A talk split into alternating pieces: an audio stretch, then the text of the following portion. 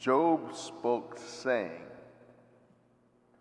Is not man's life on earth a drudgery? Are not his days those of hirelings? He is a slave who longs for the shade, a hireling who waits for his wages. In the name of the Father, Son, Holy Spirit, amen. Uh, before I begin, I just want to say something uh, that I was wanting to say, but I never said it since I've been here. Good morning, church. Amen. Good morning. Uh, did I say it right? Did I say it Yeah. right? Good morning, church. Today we want to reflect on some words that Job said and ask ourselves, is that the way we look at our Christian life? Do we see our life as a drudgery? Do we see our Christian life as someone who just longs for the shade because it's just too hot out here?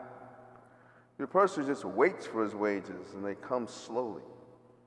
Does he see himself living a life of misery? How do you see your faith? Years ago, I, like most of my classmates who entered St. Charles Seminary, were not know, did not know what to expect. This is way, way back in the 1960s, before some of you were even born. Amen. Most of us who were new students expected to be in a pretty boring place where there was spiritual life and there's going to be a lot of study and prayer. And the biggest challenge would be how we get along with each other. That's what we anticipated. Amen? Boy, were we surprised. the place was busting loose. There were groups and organizations for everything that would satisfy young adolescent men who were trying to improve themselves as students for the priesthood. We had 10 or 15 plays put on by the students every year, and each class an opportunity to come up with some play idea and put on a theatrical performance. We had every religious holiday, and there were like five or ten we celebrated during the time we were there. They put on a party along with the religious holiday. We really celebrated the holidays. There were debates on current issues. There were guest speakers who kept our minds informed. There were musical groups, they played contemporary music, from classical to jazz to rock and roll.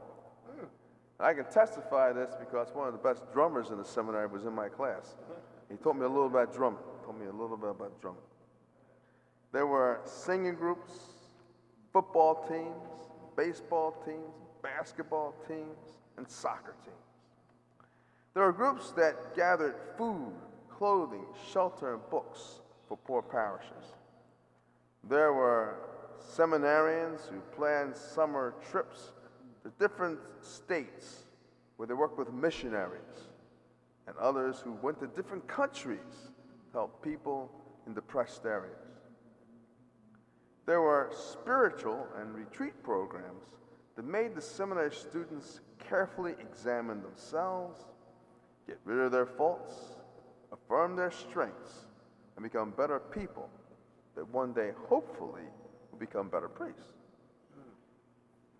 So, what I'm trying to say, we expected one thing Well, and we got something else. come on. It was hard to have a boring day at St. Charles Seminary. Now, luckily, as things progressed and as the seminary opened up and more people got informed about what activities were there, many uh, colleges and universities uh, became associated with what we're doing, and they incorporated some of our programs into their youth development for their students uh, to make them better people. Now, all of this happened for one reason. The seminary officials recognized they wanted well rounded young men to be able to form well rounded Christians as they were priests. Come on. And they saw that to be a Christian should not be something that's boring, but should be one of the most exciting things in your life. Amen. Now, is that the way you see your Christian behavior? Your Christian relationships? Your Christian faith? Is it really the most exciting thing in your life? Or is it something else? Do, does your Christian life make your life more interesting instead of boring? Does it excite you? Or does it put you to sleep? What does your faith do for you? In today's first reading from the book of Job, how many people are familiar with the story of Job? How many people stories? Okay. Now, how many people consider that a happy book? How many people? How, is it a happy book? No. How many people? A pretty, a, a pretty tough book about how to overcome struggle. How many people would, would agree with that? Okay. So let's talk about the book of Job here. Today's first reading from the book of Job, the writer asks a question Is not man's life a drudgery? Are his days not like those of hirelings, where they long for the shade, where they wait for their wages, where they are assigned to months of misery? Now, now Job says these words after having had a terrible experience in which Job has lost everything he owned. Now, remember how the book of Job goes. It tells the story of a man who loves the Lord in the beginning with all his heart, with all his soul, with all his mind, with all his strength. He loved the Lord as Jesus would later tell us how to love the Lord. Now, so you can understand his grief when it's all taken away from him. God allows Job to be richly blessed. Job is healthy when others are sick. Job is wealthy when others are poor. Job has children when other people have none. Job is happy when other people are sad. Not because he gloats over them, but these are the blessings that God gives. Come on. Yeah. Satan is enraged and jealous when he finds out that Job has been blessed this way and believes that the only reason why Job is happy with God is because things are going Job's way. So when he goes up to God, he comes up with a plan, thinking that if I can make Job miserable, I can get him to forget about God. So when God allows the Satan surprise to curse Job and take away all the things that God has given him except his life, and Satan can't believe it when, in spite of losing everything, Job remains faithful Yes. to God. Now, now, I think many of us have had experiences like Job, amen? Where we have someone we put our time, care, love, and care for, and all of a sudden they die. Our children, a friend, a wife, a brother, or a sister. And there's a pain in our heart that won't go away. My Lord. We feel like Job. There are times we have striven and worked hard to accomplish some great task. And when we finally get an opportunity to achieve it, that gift or reward is taken away from us and given to somebody else. And it's like we never worked for it at all. We're completely forgotten. We know when we're sometimes out of the clear blue, hit with some disease or, or disaster or health problem or tragedy, some great loss, and we know we're never going to get it back. We wonder, why did God do it to us? Why, did, why me, God? Why did it happen to me? So, why was it that Job reacted this way to God? Wh- What was it? Because he feared that if he got shown anger at God, that the situation would get worse? Was he feared that it was in God's hands and there's nothing he could do? Did he feel that he suffered before with God and things worked out anyway, so just let God do what he has to do? Why did Job react this way in not cursing God? And some people say it's because Job had learned to understand that sometimes there's things beyond our control, that life can get very, very difficult. And sometimes the only one who can help us is God, but we got to wait on Him Yeah. to do His thing. Yeah. When we look at the situation in which Job finds himself in, we find that there are many lessons that we can learn. There might be something that goes with the words, no cross, no crown. In doing our best, sometimes we gotta let God do the rest Amen. if what we're doing isn't enough. Come on.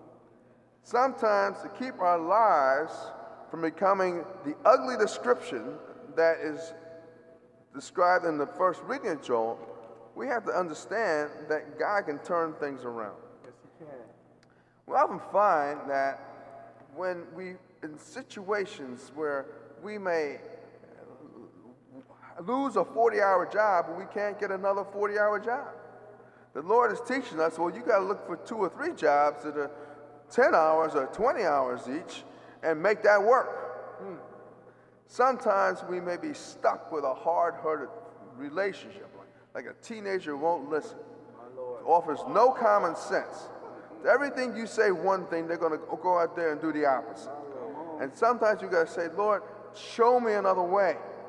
And a counselor or a friend or a new perspective develops that never would have been given to you before unless you had to go through the pain. Sometimes in school, we, we strive hard to learn difficult subjects, but find we only get low grades, and we have to go to summer school. And we find out that when we how to study that subject and how to be able to get good grades in that area, none of that would have happened unless we had to go through that difficulty of suffering. Come on. Come Sometimes we can't keep a friend.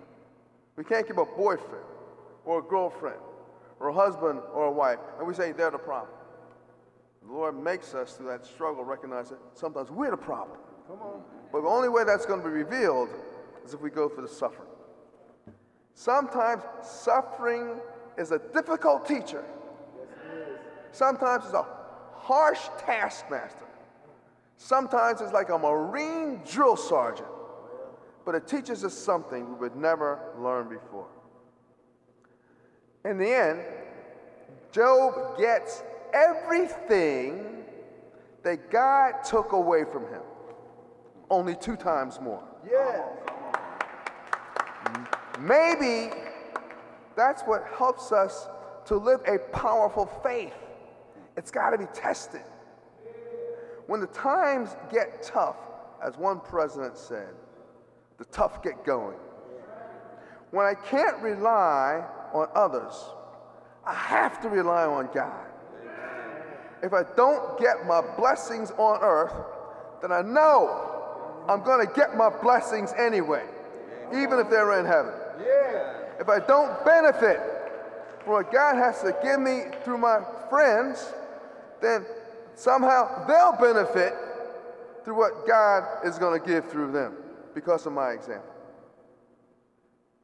When we look, reflect on the words of Job, it challenges us to look at our faith and ask ourselves do we really believe that if God can help others, He can really help me too? And sometimes we see people go through difficult problems and overcome difficult things, we know that God can help us well. So, today, as we look at our Christian life, which is as challenging as it can be, because it asks us not to compare ourselves to our neighbors, who may be good or bad, not comparing ourselves to other people we may know in our families who may be good or bad, and not even to compare ourselves to ourselves, who may be good or bad. The Lord asks us to compare ourselves to Jesus, Come on. that if we live His life, if we take on His challenges, when we are able to use His help, we can do all things Yes. in Christ who strengthens us. Amen. If this is true, then we will never say our life is a drudgery, Come on. that we long for the shade, that we are only miserable. We'll only be able to say, I can do all things in Christ who strengthens me. And my life is exciting Yeah. because I put God first, Amen. and there's nothing in my life that God can't do. Amen. The Son, the Holy Spirit. Amen.